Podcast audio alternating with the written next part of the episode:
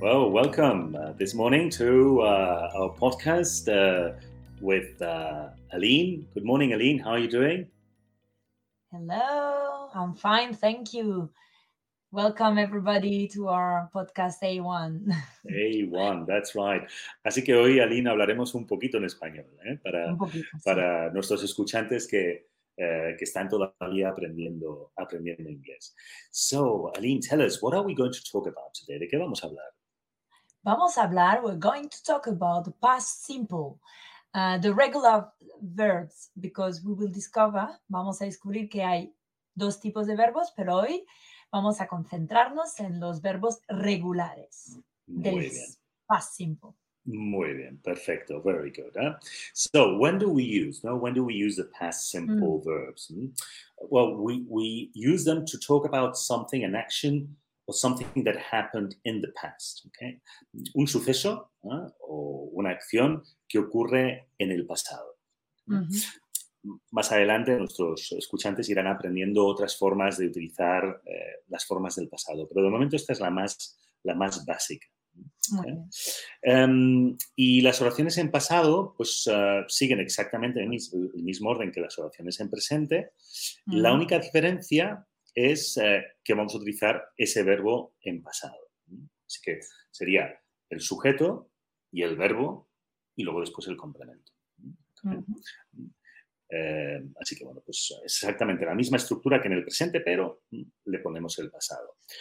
As you said before, como dijiste, two verbs, regular and irregular. Tenemos los verbos regulares y irregulares. okay?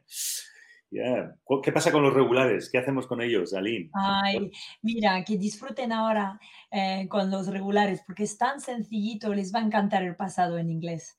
Eh, it's so easy and it always follows the same, all follows the same rule. Cogemos el verbo, eh, le quitamos el to, por ejemplo, to do, to think, to play, y quitamos el to y añadimos al final de la palabra solamente dos letras, e, d. Así Oh, que, yeah. Bueno, to think no que es irregular, So pero bueno, to, So to simple. So simple. Muy bien, ¿no? For example, for example, ok. Hemos visto la estructura, ¿no? Sujeto, verbo, complemento, ¿no? Ok. Um, yo jugué al voleibol ayer. I played. I played volleyball yesterday. Mm, se oye muy bien la D del final, la E de muy bien. Muy bien, ¿eh? Eso Ayer. No ¿no? insistimos, claro. Mm, Ayer. Una acción que ocurrió en el pasado, ocurrió ayer. Okay? Very good.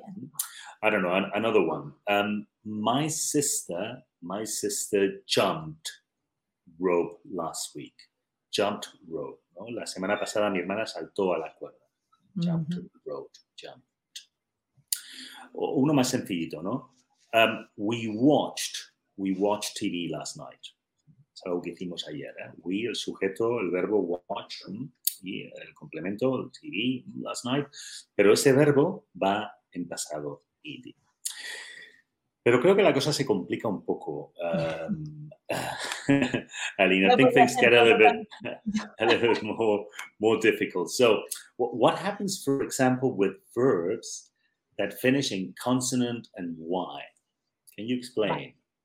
Sí, verbos que terminan con una, tienen una consonante y terminan en Y. Hay unos cuantos en inglés, como cry o study. Entonces la Y se transforma y eh, se transforma en una I. Y entonces ya luego añadimos la ED que hemos mencionado antes.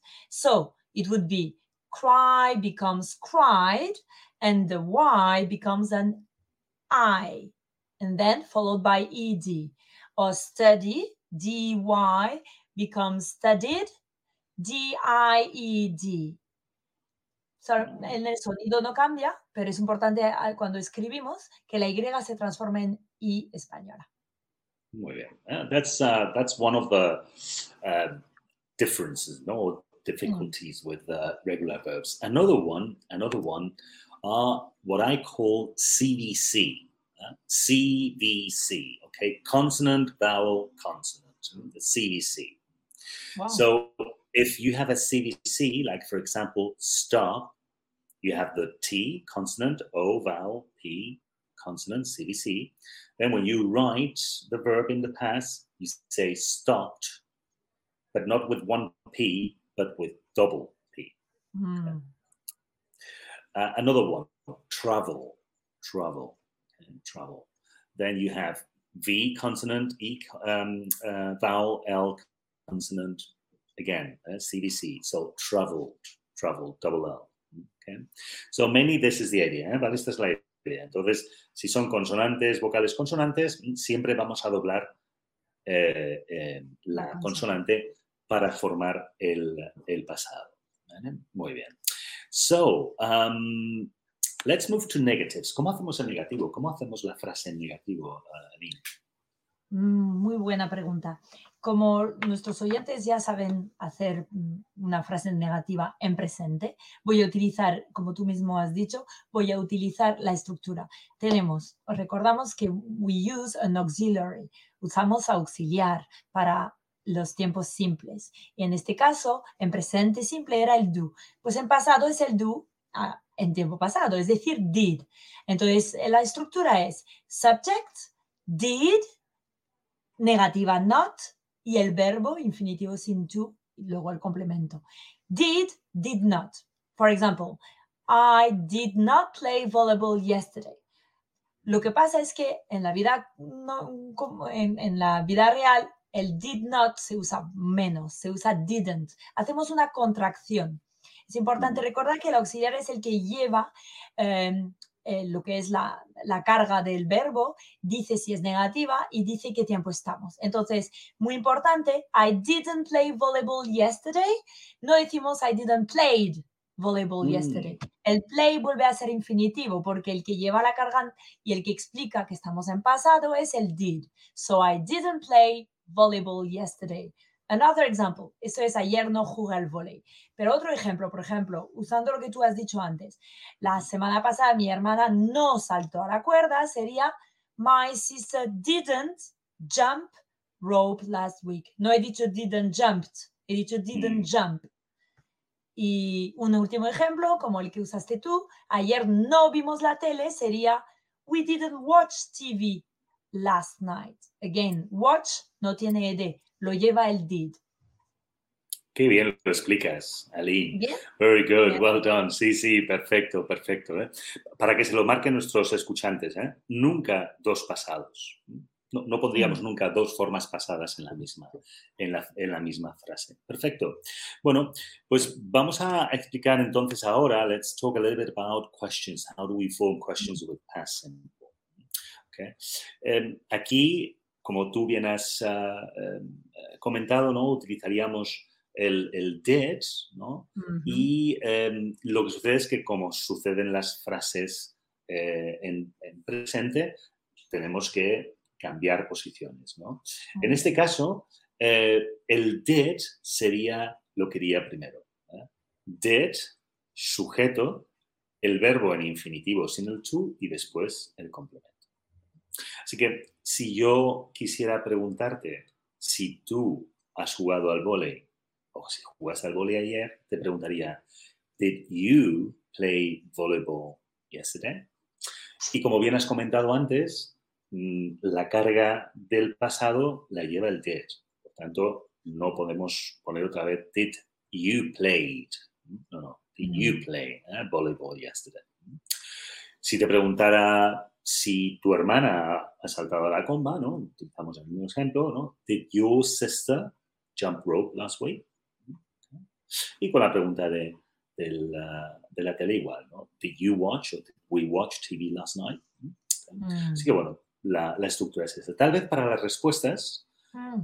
eh, sí que podemos decir a nuestros estudiantes que eh, siempre serían respuestas de yes o no. Estas son, Ya. Hay que recordar que las, las que damos una explicación son las W questions, ¿no? Pero estas con el did sería yes, I did, ¿no? O no, I didn't.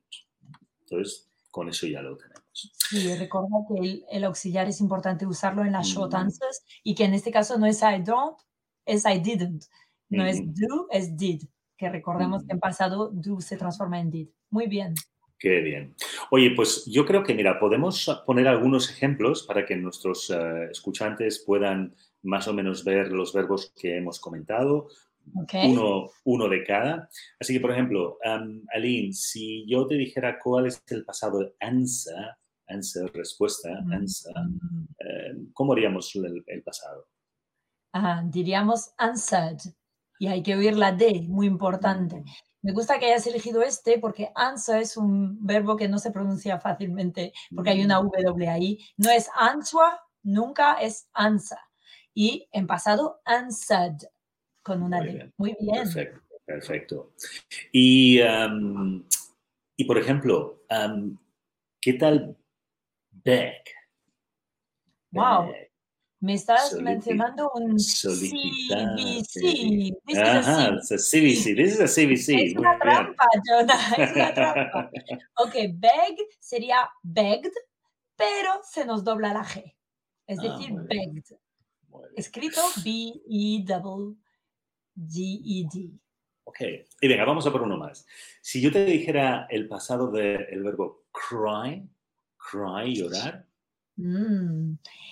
Cry acaba en Y, en, V- en. Y, así que tengo que tener cuidado y sería cried, cried, pero la Y se transformaría en I. Entonces sería cried, C-R-I-E-D. Muy bien, perfecto. Bueno, pues yo creo que con esto eh, nuestros estudiantes ya están listos eh, para practicar el pasado simple. Ya Pero si quieren seguir estudiando, if you want to continue learning uh, English, where can they go? Eh, ¿Dónde pueden visitarnos? Mm, they can visit our website and have access to our campus on www.campus.trainland.com y ahí encontrarán profesores con muchas ganas de enseñar, con mucha experiencia como tú y lo pasarán bien. No solamente aprenderán, sino que disfrutarán, seguro. Y tenemos un material chulísimo, así que no os, no os vais a aburrir. Okay, amigos, thank you very much for joining us today in our today's podcast. Uh, thank you very much, Aline, for your Thank help. you. See you next time. Bye bye. Bye bye.